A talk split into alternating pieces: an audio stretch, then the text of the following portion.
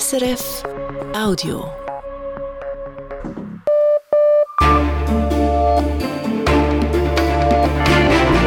Radio SRF Echo der Zeit mit Ivan Lieberherr. Am Dienstag, dem 12. Dezember, sind das unsere Schauplätze. Das Bundeshaus am Abend vor der Bundesratswahl. Wir klären die Ausgangslage. Und wir fragen Roland Rino Büchel, den Chef der Stimmenzähler, worauf er bei seinem Team achte. Also Pokerface wie beim Pokern, das äh, erwarte ich schon von all diesen zehn Leuten. Das wird die dann auch erfüllen. Wenn man draußen ist, dass man nicht dann schon irgend auf ein Resultat schließen kann, bevor es offiziell verkündet wird vom äh, Präsidenten des Nationalrats. Dann San Francisco, wo ein Gericht die Marktmacht des Internetkonzerns Google beschränkt. Das Westjordanland, wo die palästinensische Bevölkerung teils massiver Gewalt durch jüdische Siedler ausgesetzt ist. Und Polen. Die neue Mitte-Links-Regierung spricht von einer Wiedergeburt des Landes. 15 października nastąpiło wielkie Polaków odrodzenie. Szczęśliwej Polski już czas. Dziękuję. Es sei Zeit für ein glückliches Polen, sagt Donald Tusk, der künftige Regierungschef. Doch so schnell wird er das Erbe seines Vorgängers nicht los. Zuerst die wichtigsten Nachrichten des Tages. Anhaltender Niederschlag führt in mehreren Regionen der Schweiz zu einer angespannten Lawinen- oder Hochwassersituation. Simon Richle. Für den Bielersee gilt derzeit die zweithöchste Hochwasserwarnstufe. Lokal könne es zu Überflutungen kommen, teilen die Behörden mit. In den Städten Basel und Bern führen der Rhein und die Aare Hochwasser. Uferwege wurden teils gesperrt. Im Kanton Bern sind zudem mehrere Straßen durch Erdrutsche verschüttet worden, etwa jene zwischen Frutigen und Adelboden oder im Simmental. Auch im Kanton Wallis gab es Erdrutsche und Steinschläge. Die Behörden haben die besondere Lage ausgerufen, um besser auf mögliche Ereignisse reagieren zu können. Zudem gilt in einigen Walliser Regionen die zweithöchste Lawinengefahrenstufe. Der Bundesrat soll die radikal-islamistische Hamas verbieten, das fordert der Ständerat. Er hat eine entsprechende Vorlage seiner sicherheitspolitischen Kommission einstimmig angenommen. Die Schweiz müsse sich nach dem Angriff der Hamas auf Israel klar positionieren und ein Zeichen setzen, hieß es von der sicherheitspolitischen Kommission. Der Nationalrat beschäftigt sich nächste Woche mit einem Verbot der Hamas. Und eine weitere Meldung aus dem Parlament. Die Munition für Gewehrschützinnen und Schützen wird nicht teurer. Nach dem Ständerat hat auch der Nationalrat einen Vorstoß von SVP-Ständerat Werner Salzmann angenommen, der sich gegen einen Sparplan des Bundesrates wehrte. Denn dieser wollte die sogenannte GP11-Munition weniger stark subventionieren. Das EU-Parlament hat die verstorbene iranische Aktivistin Mahsa Amini mit dem Sacharow-Preis ausgezeichnet. Bei der Verleihung des Menschenrechtspreises sagte die Präsidentin des EU-Parlaments Roberta Metsola, der Preis sei eine Hommage an alle mutigen und trotzigen Frauen, Männer und jungen Menschen in Iran, die trotz zunehmenden Drucks weiterhin für ihre Rechte kämpfen und auf Veränderungen drängen würden. Der Tod der 22-jährigen Amini löste die größten Proteste in Iran seit Jahrzehnten aus. Sie starb, nachdem sie festgenommen worden war wegen Verstößen gegen die islamischen Kleidervorschriften. Finnland öffnet zwei Grenzübergänge zu Russland wieder. Das teilte der finnische Regierungschef Petteri Orpo mit. Zuvor hatte Finnland alle acht Grenzübergänge für Personen auf dem Landweg geschlossen. So sollte verhindert werden, dass Migrantinnen und Migranten von Russland aus nach Finnland einreisen. Finnland wirft Russland vor, dass die Regierung in Moskau gezielt Migrantinnen und Migranten in Richtung Grenze schleuse. Russland weist die Vorwürfe zurück. Die finnische Regierung sagt, sie wolle nun prüfen, ob sich die Situation verbessert habe. Und damit können, können wir Kommen wir zu den Börsendaten von 18.04 Uhr, geliefert von SIX. Der Swiss Market Index schließt bei 11.151 Punkten plus 0,2 Prozent und der Dow Jones Index in New York steigt um 0,4 Prozent. Der Euro wird zu 94 Rappen 52 gehandelt und der Dollar zu 87 Rappen 56. Und wie entwickelt sich das Wetter, Simon Richle? Es ist in der Nacht und Morgen wechselnd bis stark bewölkt. Dazu gibt es immer wieder teils kräftige Schauer und die Schneefallgrenze sinkt morgen auf 1600 bis 1100 Meter. Die Höchstwerte liegen bei 8 bis 11 Grad und dazu weht im Norden teils zügiger Wind.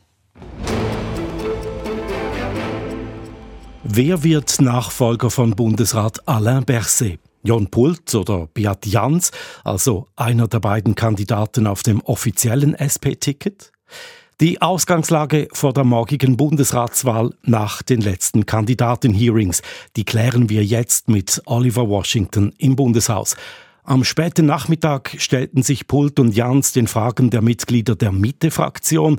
Oliver Washington, was haben Sie gehört? Wie ist das Hearing gelaufen? Also die Mitte teilt in diesen Sekunden mit, dass sie einen offiziellen Kandidaten der SP unterstützen und also auch wählen werde. Das Wort unterstützen ist bewusst gewählt von der Mitte, um zum Ausdruck zu bringen, dass die große Mehrheit der Mitte für Spiele für einen möglichen Dritten nicht zu haben sei. Mehr sagt die Mitte nicht, also ob Beat Jans oder Jon Pult. Aber ich habe heute mit verschiedenen Mitte-Politikern gesprochen und da hieß es meistens, Beat Jans sei vor Jon Pult. Manche sagten sogar, für Pult sei es eigentlich gelaufen laufen. Und wenn das stimmt, dann dürfte Jans bei der Mitte im Vorteil sein. Der grüne Gerhard André stellte sich am Nachmittag der SP-Fraktion vor. Er will ja den Sitz von FDP-Bundesrat Ignazio Cassis angreifen. Was meint die SP? Also die SP-Fraktion hat schon mitgeteilt, auch, dass sie erst morgen früh um 7.50 Uhr über ihre Strategie zu den Bundesratswahlen informieren werde. Alles andere hätte mich ehrlich gesagt überrascht, denn die SP steht ja vor dem Dilemma, dass ihr Herz eigentlich den grünen Gerhard André unterstützen würde gegen FDP-Bundesrat Ignazio Cassis. Aber die SP weiß natürlich, dass sie das nicht wirklich kann. Wenn sie die FDP und auch die SVP gegen sich aufbringen will, dann bei den eigenen SP sitzen. Und in diesem Dilemma muss die so müssen die Sozialdemokraten eine Formel finden, um weder die Grünen noch SVP, FDP zu vergraulen. Und je später sie das kommunizieren, desto besser, desto weniger Staub wirbeln sie auf und deshalb erst morgen früh. Und wie positionieren sich die anderen Bundesratsparteien, SVP und FDP? Die FDP hat schon letzte Woche kommuniziert, dass sie einen offiziellen SP-Kandidaten wählen werde, wenn die SP-FDP-Bundesrat Gassis wieder wählen werde. Und auch die SVP-Fraktion hat das Gleiche entschieden, heute Nachmittag einen offiziellen SP-Kandidaten zu wählen, sofern sich die SP an die Konkordanz halte, teilt die SVP mit. Aber was das genau bedeutet, das werden, wird die SVP erst morgen erklären nach dem Wahlgang von Gassis. Aber Fazit, auch die SVP droht der SP und setzt sie unter Druck. Also, wer hatte nun die besten Chancen, Bundesrat zu werden? Also zunächst vielleicht noch zu FDP-Bundesrat Ignazio Cassis stand heute Abend, gehe ich davon aus, dass er bestätigt wird, weil neben der FDP und der SVP eben auch die SP eigentlich kein Interesse in einer Abwahl hat, weil es für die SP dann kompliziert würde. Und bei der SP gehe ich davon aus, dass jemand vom Ticket gewählt wird. Es ist zwar gut möglich, dass Roger Nordmann oder auch Daniel Josic Stimmen machen werden, vielleicht sogar überraschend viele, aber eine Wahl eines Dritten wäre gleichwohl eine Überraschung, weil sich offiziell ihr alle ans Ticket halten, weil es ein Affront gegenüber der SP wäre, das bei zwei Kandidaten, die eigentlich wählbar sind und nie wirklich zur Revolution aufgerufen haben. Und vor allem auch, wenn jetzt ein Dritter gewählt würde, kann das bei jeder nächsten Vakanz auch passieren. Die Parteispitzen zumindest können das nicht wollen. Also keine Spiele und Stand heute Abend scheint Beat Jans die besseren Karten zu haben. Pult haftet einfach das Image an, der Kandidat der SP-Spitze zu sein. Und das scheinen viele Bürgerliche skeptisch zu sein. Eine Überraschung schließen Sie also aus. Also die Erfahrung vor einem Jahr, als Elisabeth Bohmschneider gegen die Favoritin Eva Herzog gewann, diese hat uns gelehrt, dass man Überraschungen nie ausschließen darf. Aber heute Abend spricht einfach vieles gegen Pult. Das Momentum ist schon seit einer Woche gegen ihn. Insofern wäre eine Überraschung eben auch wirklich eine Überraschung. Aber lassen wir uns doch überraschen, was morgen passiert. Oliver Washington direkt aus dem Bundeshaus. Vielen Dank. Damit bei der Bundesratswahl alles korrekt abläuft, kommt es vor allem auf Sie an, die zehn Stimmenzählerinnen und Stimmenzähler. Ihr Chef ist SVP-Nationalrat Roland Rino Büchel. Im Bericht von Inlandredaktor Ivan Santoro erklärt er, wie er sich und seine Crew auf diese Arbeit vorbereitet und was im Fokus steht, nämlich Genauigkeit, Diskretion und Ausdauer. Ich gebe Ihnen das Ergebnis der Wahl bekannt. Sie wissen als Erste, wer als Bundesrat gewählt ist, die Stimmenzählerinnen und Stimmenzähler. Acht Nationalräte und je ein Ständerat und eine Ständerätin prüfen und zählen alle 246 Stimmzettel.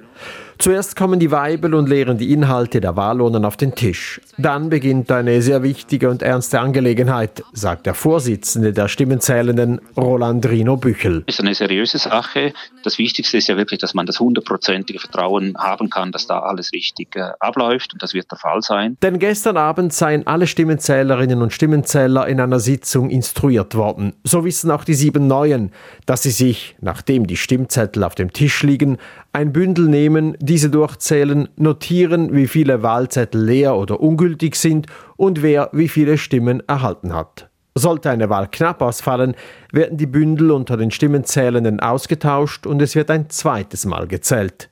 Für jeden Wahlgang haben die Wahlzettel übrigens eine andere Farbe. Diese Zettel werden von den 246 Ratsmitgliedern von Hand ausgefüllt. Und das hat es in sich. Manchmal sind Namen schwer lesbar, falsch geschrieben. Klar ist für die Stimmenzähler, eher verletzende Äußerungen oder Zeichnungen sind ungültig, genauso wie Wahlzettel mit Namen von unwählbaren, aus der Wahl ausgeschiedenen oder bereits gewählten Personen. Das alles komme selten vor, meint Büchel, im Gegensatz zu Schreibfehlern. Da sei man aber nicht kleinlich. Aber sonst versucht man wirklich zu, zu sehen, was wollte die Person ausdrucken. Okay, der hat jetzt, äh, weiß auch nicht warum, der, der kann jetzt Bold nicht ganz richtig schreiben. Dann, dann hat er es halt mit zwei L geschrieben. Das wäre auf jeden Fall äh, gültig, wie auch Jans, weiß nicht, mit zwei S oder so. Das, das würde ganz sicher als gültig äh, betrachtet. Sind alle gültigen Wahlzettel gezählt, notiert sich Büchel das Wahlresultat und übergibt diesen Zettel dem Nationalratspräsidenten.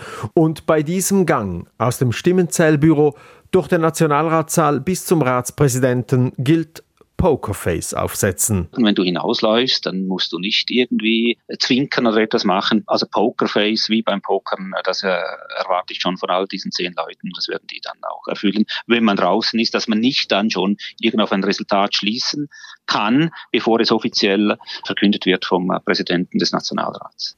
Aus Diskretionsgründen dürfen auch keine Handys und Smartphones ins Stimmenzählbüro mitgenommen werden.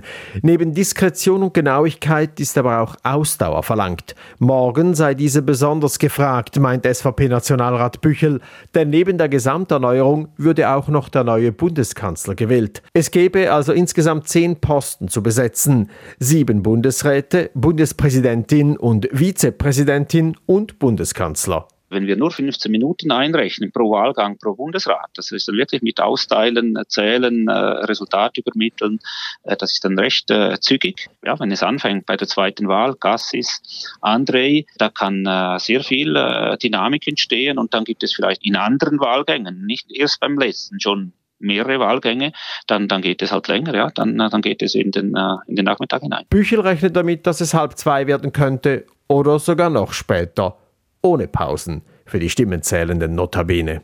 Ivan Santoro. Mit uns sind Sie dabei. Morgen bei der Bundesratswahl auf Radio SRF 1 und Radio SRF 4 News hören Sie ab 8 Uhr Sondersendungen aus der Wandelhalle des Bundeshauses. Im Rendezvous um 12.30 Uhr und im Echo am Abend dann vertiefen und analysieren wir die Ereignisse des Tages. Jederzeit gut informiert sind Sie auch mit unserem Online-Angebot auf srf.ch-news. Das ist das Echo der Zeit von Radio SRF. Hier geht's weiter mit dem britischen Premier Rishi Sunak, dessen Asylpolitik die konservative Partei spaltet. Mit dem Alltag palästinensischer Familien im Westjordanland, die um ihr Leben fürchten mit der neuen polnischen Regierung, die die Gehässigkeiten ihrer Vorgängerin hinter sich lassen will und eine gute Zusammenarbeit mit der EU verspricht. Und Rentnerinnen und Rentnern, die nicht von der AHV leben können. Wir fragen, wie viele sind das und was ist zu tun? Zum Schluss besuchen wir ein Dorf in Griechenland, in dem Menschen verschiedener Kulturen, Religionen und Ethnien friedlich miteinander leben oder zumindest harmonisch nebeneinander. Zuerst ein wegweisendes Urteil aus den USA für die Technologiebranche. Epic, ein Unternehmen, das unter anderem das bekannte Spiel Fortnite entwickelt hat. Epic hat sich in einem Prozess gegen Google durchgesetzt. Es geht um die Abrechnung von Spielen, die Epic über die Smartphone-Plattform Android von Google verkauft. Epic muss dafür eine Abgabe an Google zahlen. Dagegen wehrt sich das Unternehmen schon seit Jahren. Nun stützt ein Gericht in San Francisco Epic. Die Geschworenen kamen zum Schluss, dass Google durch unfairen Wettbewerb ein Monopol im Geschäft mit Apps auf Android habe. Ich habe Guido Berger von unserer Digitalredaktion gefragt, woran genau sich Epic denn gestört habe. Es geht einfach um sehr, sehr viel Geld. Oder die App Stores auf den Smartphones sind ja so organisiert, dass Apps über den App Store heruntergeladen und bezahlt werden, dass also die Betreiber der Plattform, in dem Fall Google, eigentlich sämtliche Zahlungen abwickeln und sich dabei 30 Prozent des Umsatzes abzwacken für das Bereitstellen dieser Ladeninfrastruktur. Und Epic macht ja das sehr bekannte Game Fortnite und generiert mit diesem Game Milliarden Umsätze, nicht aber in erster Linie mit dem Kauf des Games, sondern eigentlich in dem im Game drin dann so Gegenstände und Kostüme gekauft werden. Also der Umsatz passiert eigentlich nicht über den Verkauf des Games, sondern im Game direkt und das hat dann irgendwie mit Ladeinfrastruktur weniger zu tun und entsprechend findet Epic einfach diese 30 Prozent viel zu hoch und stört sich auch daran, dass die irgendwie nicht verhandelbar sind. Und deshalb werfen sie Google vor, dass Google hier so das quasi Monopol, das sie auf den Android-Geräten Möglichkeiten haben, dass sie das ausnutzen. Und da haben die geschworenen Epic nun recht gegeben.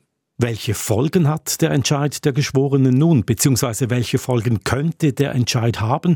Denn zunächst muss ein Richter über allfällige Auflagen für Google entscheiden. Das werden die nun irgendwie aushandeln müssen. Es könnte sein, dass man sich dann an früheren Verfahren orientiert. Deshalb ist so ein wahrscheinlicher Vorschlag, dass man wahrscheinlich Google dazu zwingt, Zahlungsmöglichkeiten zuzulassen, die außerhalb des Play Stores sind. Also dass Konsumentinnen und Konsumenten irgendwie anders Epic bezahlen können als nur über den Play Store und dass dann dementsprechend auch der ganze Umsatz dieser Verkäufe bei Epic bleibt. Gegen Google hat Epic nun einen ersten Erfolg erzielt. In einem ähnlichen Verfahren gegen Apple musste Epic hingegen bereits in zwei Instanzen eine Niederlage einstecken. Worin unterscheiden sich die beiden Verfahren? Die Situation ist tatsächlich sehr, sehr ähnlich. Die Vorwürfe von Epic an Apple sind irgendwie auch genau die gleichen wie an Google. Und die Apple-Plattform ist eigentlich sogar noch restriktiver als die von Google. Bei Apple kann man Apps ausschließlich über den App Store kaufen und installieren. Und bei Google wäre es theoretisch zumindest möglich, Apps auch auf einem anderen Wege zu installieren, auch wenn das sehr umständlich ist. Und beide, also sowohl Apple als auch Google, haben jeweils auch auf den anderen hingewiesen, in ihren Prozessen, um den Vorwurf des Monopols zu kontern, weil sie eigentlich das als eine starke Konkurrenz empfinden, dass es noch eine andere Plattform gibt. Ein Unterschied, den ich noch sehe, ist, dass beim Apple-Prozess Richter entschieden haben und bei Google waren es jetzt Geschworene und offenbar interpretieren die amerikanisches Kartellrecht etwas anders. Also braucht es einen höchstrichterlichen Entscheid. Google will in Berufung gehen. Auch der Streit zwischen Epic und Apple dürfte bis vor die höchste Instanz weitergezogen werden. Was kommt da noch?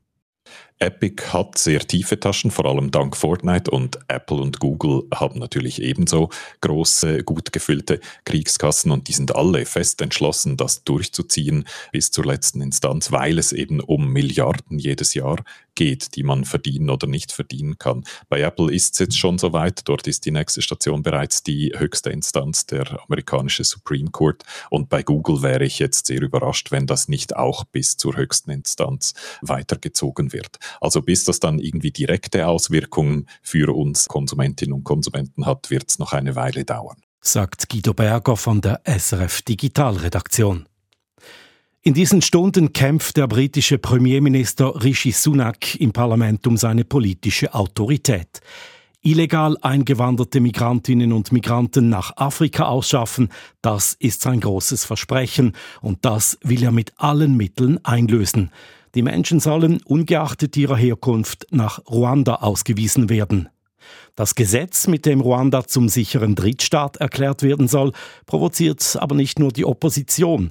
Sie spaltet in erster Linie Sunaks eigene konservative Partei. Die Analyse von Großbritannien-Korrespondent Patrick Wülser. Zur Erinnerung, es war der damalige Premierminister Boris Johnson, der auf die Idee kam, illegale Migrantinnen und Migranten nach Afrika zu entsorgen. Dass die Flugzeuge nach Ruanda wohl eher auf der Rollbahn bleiben, war absehbar. Als Potemkinsche Politshow für die konservative Wählerschaft war die Idee aber alleweil gut. Die kleinen Boote auf dem Ärmelkanal zu stoppen und illegale Einwandererinnen und Einwanderer nach Ruanda auszufliegen, blieb deshalb auch unter Rishi Sunak eines der großen Wahlversprechen. Für dieses scheute die britische Regierung keine Kosten. Rund 300 Millionen Franken hat London bis jetzt an die Regierung nach Kigali überwiesen. Pro Kopf rechnet man mit Ausschaffungskosten gegen 200.000 Franken. Gecancelt wurden die Flüge nach Ruanda aber unlängst nicht etwa vom Schatzkanzler, sondern vom obersten Gericht. Dieses kam zum Schluss, die Ausschaffung verstoße gegen internationales Recht. Zudem sei die Unabhängigkeit der Justiz in Ruanda nicht garantiert. Der Supreme Court ist nicht das erste Gericht, welches die Pläne der britischen Regierung aushebelt was zur Folge hat, dass bis heute mehr britische Ministerinnen und Minister nach Ruanda geflogen sind als illegale Migrantinnen und Migranten. Um dies zu justieren, hat Premierminister Rishi Sunak nun eine neue Idee aus dem Hut gezaubert. Per Gesetz soll das Parlament heute die ostafrikanische Entwicklungsdiktatur zum sicheren Rechtsstaat erklären. Die Tatsache, dass Großbritannien den totalitären Kleinstaat in den vergangenen Jahren mehrfach wegen Menschenrechtsverletzungen öffentlich kritisiert hat, würde damit vaporisiert. Jedes Gericht müsste sich an die gesetzlich verordnete Umschreibung der Realität halten. Ebenso gut könnte das Parlament beschließen, dass Katzen fortan Hunde seien, erklärte vor wenigen Tagen ein ehemaliger britischer Richter. Das britische Bingham Institut für Rechtsstaatlichkeit kommt gar zum Schluss, dass eine solche Instruktion ein Verstoß gegen die Gewaltentrennung darstellen würde. Moderaten Konservativen geht die Gesetzesvorlage deshalb eindeutig zu weit. Dem rechtskonservativen Flügel dagegen ist Sunaks Gesetz immer noch zu lasch, solange Migrantinnen und Migranten noch medizinische, religiöse oder ethnische Gründe geltend machen können, um eine Ausschaffung zu verhindern.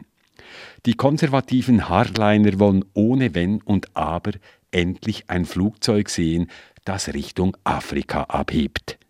Dabei geht es längst nicht mehr um eine Lösung, sondern um Symbolik. Dass diese weder zielführend noch menschlich ist, spielt ein Jahr vor den nächsten Wahlen eine untergeordnete Rolle.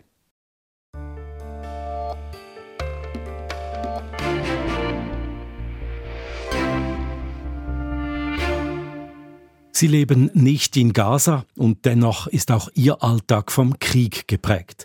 Die Palästinenserinnen und Palästinenser im besetzten Westjordanland erleben zurzeit Gewalt und Willkür in einem Ausmaß, das selbst die USA und die EU aufgeschreckt hat. Neben Antiterroroperationen der israelischen Armee sind die Menschen im Westjordanland vor allem der brutalen Gewalt extremistischer jüdischer Siedler ausgesetzt. Die USA und Belgien haben solchen Siedlern die Einreise verweigert. Die EU erwägt es ihnen gleich zu tun.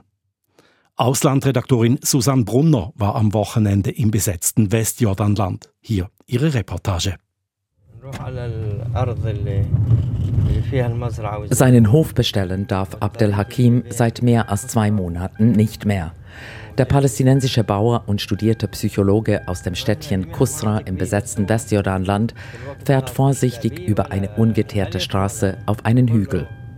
Von dort hat man Aussicht auf sein Land und auf die gegenüberliegende jüdische Siedlung Migdalim. Der Mit-50er zeigt auf die israelischen Soldaten, welche die Siedlung bewachen. Nach internationalem Völkerrecht müssten diese auch die palästinensische Bevölkerung vor gewalttätigen israelischen Siedlern schützen. Das Haus da unten haben Siedler niedergebrannt. Meine Hühnerfarm ebenfalls. Und meine Olivenbäume haben sie umgebackert, sagt Abdel Hakim. Wie die Siedler Anfang Oktober wüteten, ohne dass die Soldaten eingriffen, dokumentieren Aufnahmen der Überwachungskameras. Hier haben sie die Stromleitungen durchgeschnitten. Und wenn ich meinen Olivenhain betreten will, gehen sie auf mich los, sagt Abdel Hakim.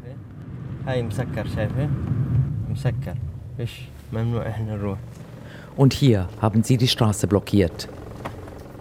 Der Bauer wendet auf der schmalen Straße. Seit dem 7. Oktober lassen sie uns hier nicht mehr durch, sagt er und fährt weiter zur Gegend, wo die Siedler am 11. Oktober drei Dorfbewohner erschossen. Abdel Hakim hält vor einem Haus, wo die Spuren der Gewalt noch sichtbar sind.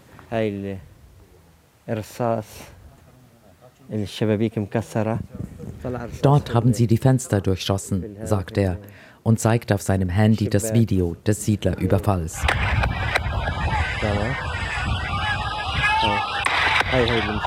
Eine Gruppe von Siedlern schießt auf das Haus, die Palästinenser sind unbewaffnet. Ein fünfjähriges Mädchen und ihr Vater werden schwer verletzt. Und die Armee ist nicht da, um die Siedler zu stoppen, sagt Abdel Hakim. Vier Palästinenser töteten die Siedler an diesem Tag. An der Beerdigung am nächsten Tag hätten die Siedler dann auch noch seinen Bruder und seinen Neffen getötet. In seine Trauer mischt sich Bitterkeit. So ist unser Leben. Ihr in der Schweiz, in Europa, ihr schlaft, steht auf, verwirklicht eure Träume. Warum nicht auch wir? Wir können nichts planen, denn schon morgen kann eine Kugel meinen Sohn treffen und alle unsere Träume zerstören.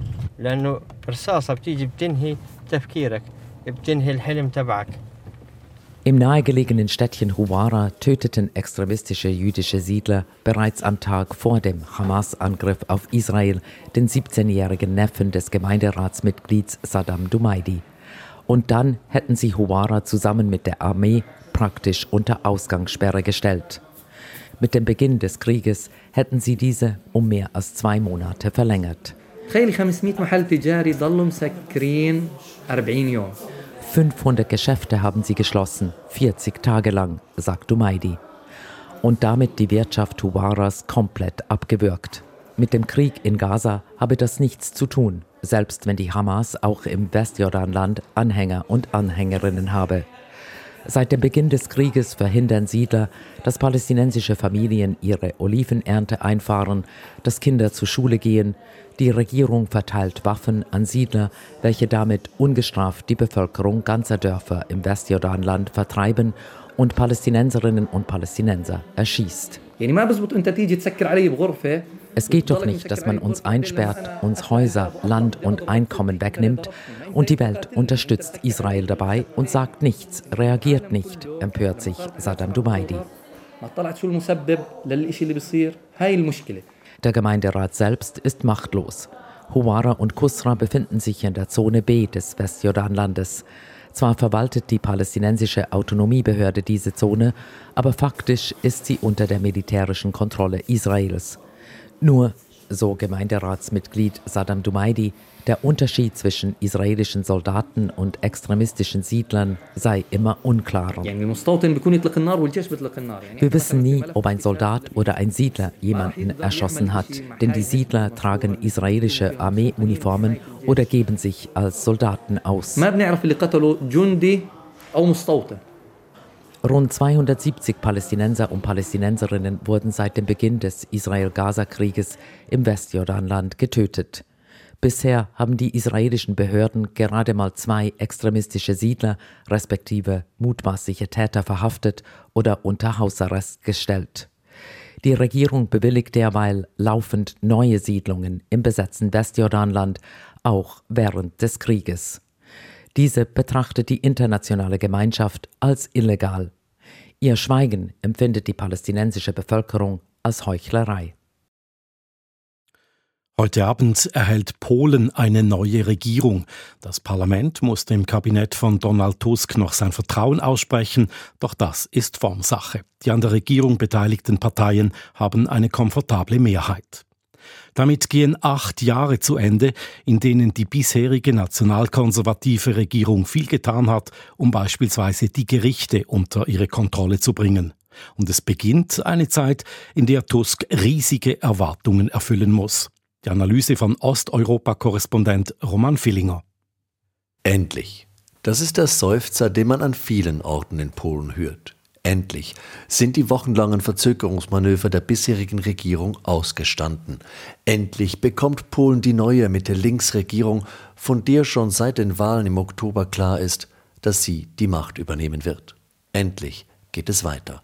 Am Mittwochmorgen soll der Präsident die Regierung von Donald Tusk vereidigen. Am Donnerstag fliegt der ehemalige EU-Ratspräsident bereits als neuer Regierungschef an den EU-Gipfel. Und auch dort werden nach acht konfliktreichen Jahren mit der nationalkonservativen Regierung in Warschau viele endlich seufzen. In all diesen Seufzern schwingen gewaltige Erwartungen mit. Erwartungen der Wählerinnen und Wähler, Erwartungen der Europäischen Union, konkurrierende Erwartungen der drei Koalitionspartner in der neuen polnischen Regierung. Diese soll dafür sorgen, dass die polnischen Gerichte und die polnischen Staatsmedien wieder unabhängig werden. Sie soll Sozialleistungen ausbauen, Lehrerlöhne erhöhen, Steuern senken und doch das Budget einhalten. Sie soll das strenge Abtreibungsverbot lockern. Sie soll Korruptionsvorwürfe gegen ihre Vorgängerregierung untersuchen und gleichzeitig soll sie die politisch tief zerstrittene polnische Gesellschaft versöhnen.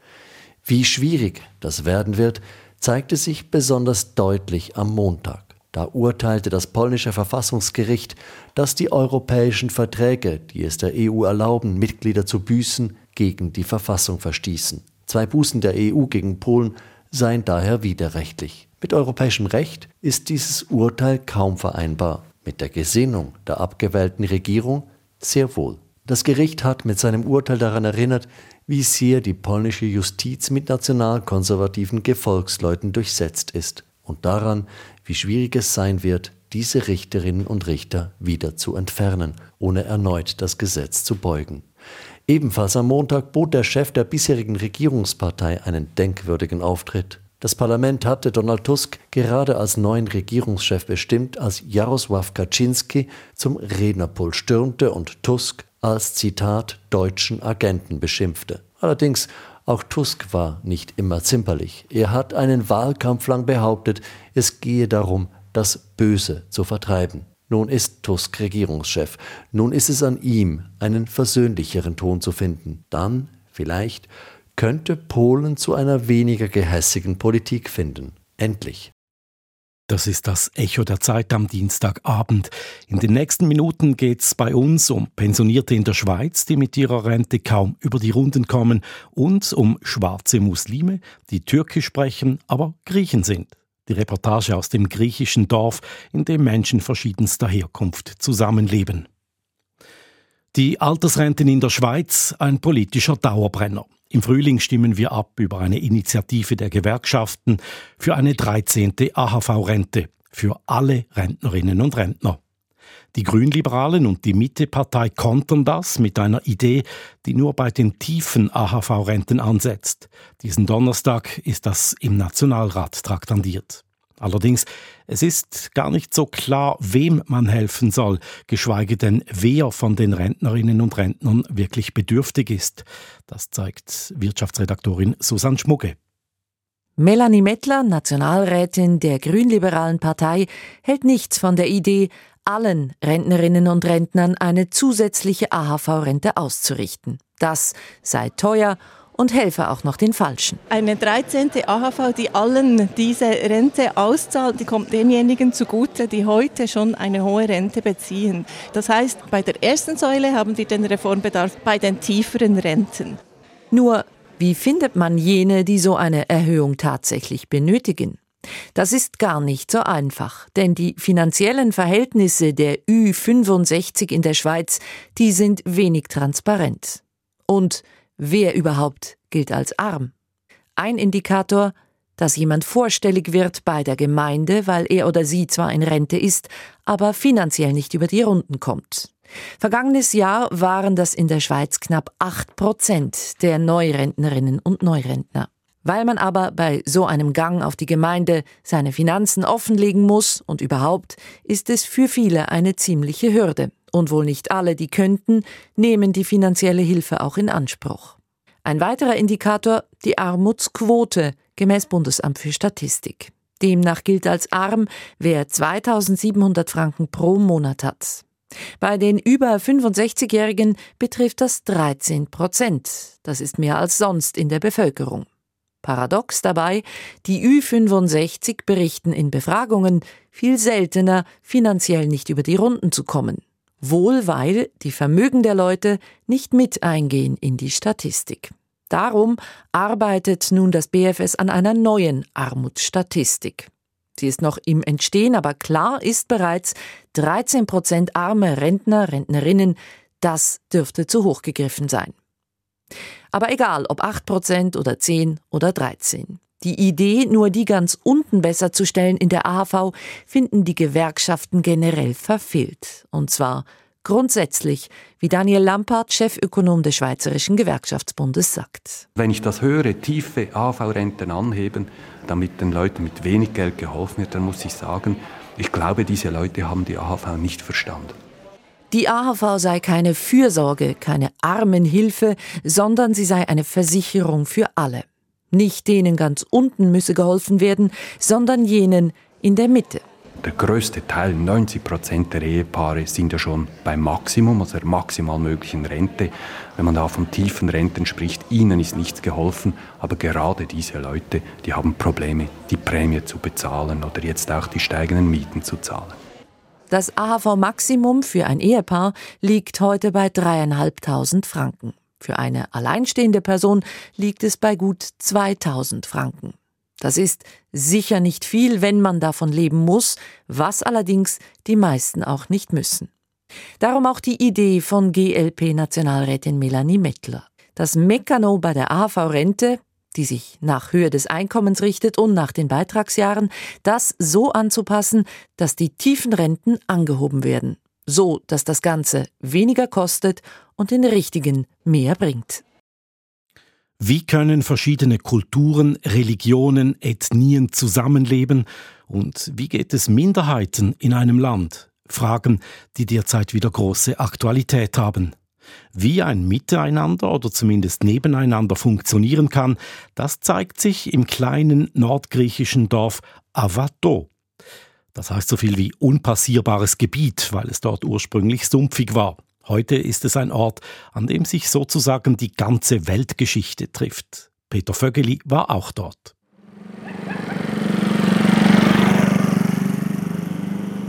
Avato im griechischen Thrakien ist ein Dorf mit 400 Einwohnern, einem Vielfachen an Hühnern, unzähligen Hunden, zwei Cafés, einem türkischen und einem griechischen, zwei Schulen, einer türkischen und einer griechischen, einer Moschee und einer griechisch-orthodoxen Kirche, aus denen die Gebete des muslimischen Hodschas und des Pfarrers über die Lautsprecher sehr ähnlich klingen.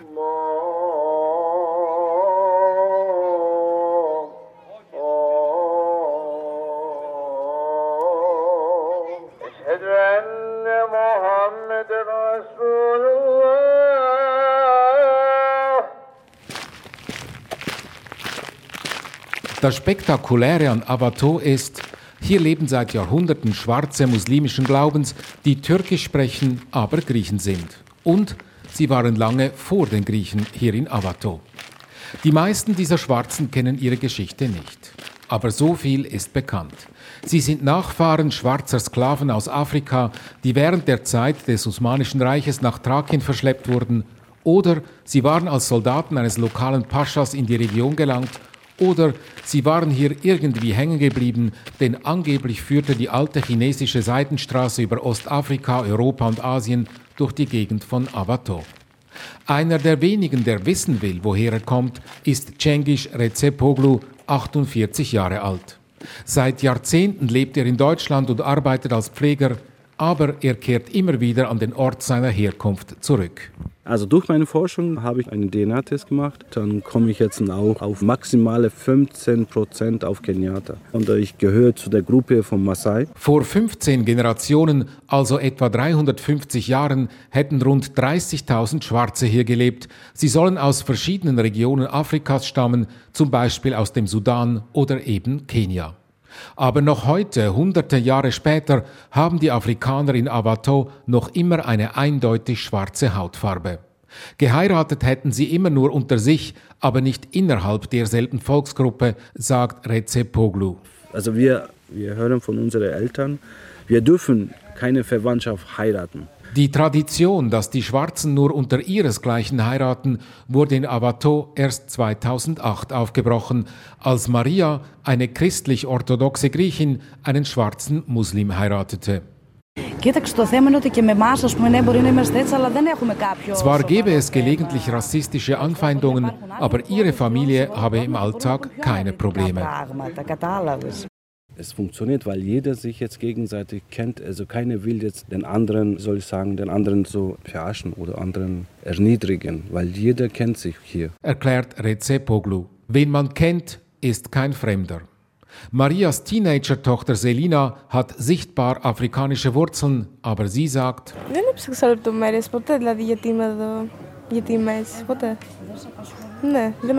ich interessiere mich nicht für meine Herkunft.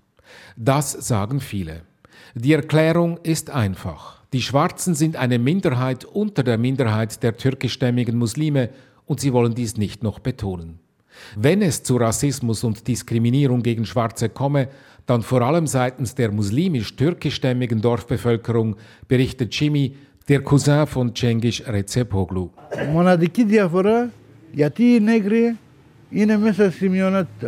Wir Neger, Jimmy benutzt dieses Wort, sind quasi eine doppelte Minderheit. Aber auch zwischen der türkischstämmigen Minderheit und der griechischen Mehrheit gibt es Spannungen, denn die türkischstämmigen Kinder besuchen eine Minderheitsschule, in der Griechisch bloß als Fremdsprache gelehrt wird. Es gibt also eine sprachliche Zweiklassengesellschaft. Insgesamt sei der Alltag aber sehr harmonisch, bilanziert Matula Vulgaraki, die Vizepräsidentin des lokalen Kulturvereins. An Weihnachten seien sogar die Fenster der Muslime geschmückt und beleuchtet. Τα Χριστούγεννα κάπως τους έχουν επηρεάσει γιατί βλέπω και στολισμένα σπίτια με φωτάκια, με, με δέντρα και αυτά. Und sie ergänzt die Geschichte der schwarzen Muslime um ein spannendes Detail. Ε, οι παππούδες μας όταν Als unsere Großeltern 1922 nach Thrakien kamen, haben uns die Schwarzen aufgenommen, uns Essen und Unterkunft gegeben. φιλοξενήθηκαν. Denn als das Osmanische Reich nach dem Ersten Weltkrieg unterging und die moderne Türkei geschaffen wurde, ging Westthrakien an Griechenland und es kam zu einem Bevölkerungsaustausch zwischen beiden Ländern. Wie das Zusammenleben in Avato funktioniert, lässt sich besonders gut am Nationalfeiertag beobachten. Eine Delegation von muslimischen Schülerinnen und Schülern marschiert aus dem türkischen Dorfteil in den griechischen. Sie rezitieren Gedichte auf Griechisch mit starkem türkischen Akzent. Sie singen die Nationalhymne zusammen mit den griechischen Kindern. Und dann paradieren alle in den gleichen weiß-blauen Schuluniformen und jede Gruppe mit der griechischen Fahne an der Spitze an ihren Eltern und Großeltern vorbei. Aber nicht gemischt, sondern getrennt nach Schule, sprich Sprache, Religion, Hautfarbe. Und nach der Zeremonie feiert jede Gruppe im Wesentlichen in ihrem Dorfteil. Es ist mehr ein Nebeneinander als ein Miteinander. Aber es ist ein friedliches Nebeneinander. Und das heißt schon einiges in diesen Tagen. Die Reportage von Peter Vögeli aus Griechenland. Für heute war's das, das Echo der Zeit vom Dienstag, dem 12. Dezember mit Redaktionsschluss um 18.43 Uhr. Verantwortlich für diese Ausgabe Christoph Forster, für die Nachrichten Yvonne Lambricker und am Mikrofon war Ivan Lieberherr. Das war ein Podcast von SRF.